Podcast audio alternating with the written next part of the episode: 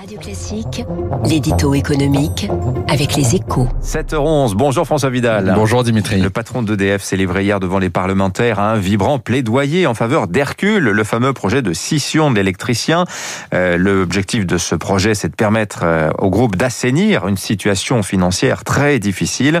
Euh, L'opération est en cours de négociation entre Bruxelles et Paris. François, elle suscite une vive opposition des syndicats et d'une partie de la gauche. Eh bien, c'est à tort selon vous François bah Pour s'en convaincre, hein, il suffit d'aligner quelques chiffres, Dimitri. 42 euh, milliards d'abord, hein, c'est la dette d'EDF et elle ne cesse d'augmenter. 100 milliards ensuite, euh, ce sont les besoins d'investissement pour la seule modernisation du parc nucléaire d'ici à 2030.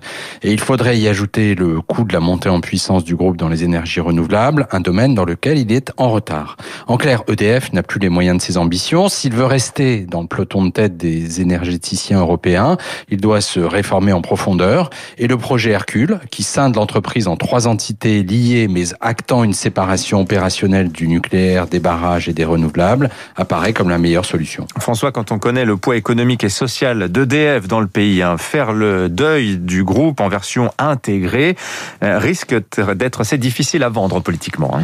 Mais que veut-on exactement hein? Assister au délabrement euh, progressif et inéluctable de la cathédrale construite après-guerre ou poser les bases d'une stratégie viable qui permettra à EDF de devenir un acteur de poids de la transition énergétique.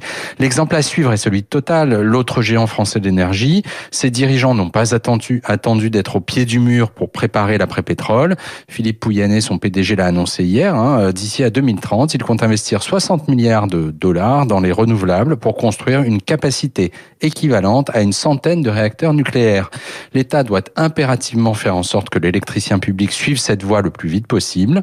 S'il est un dossier business dont il doit s'occuper, c'est bien celui-là.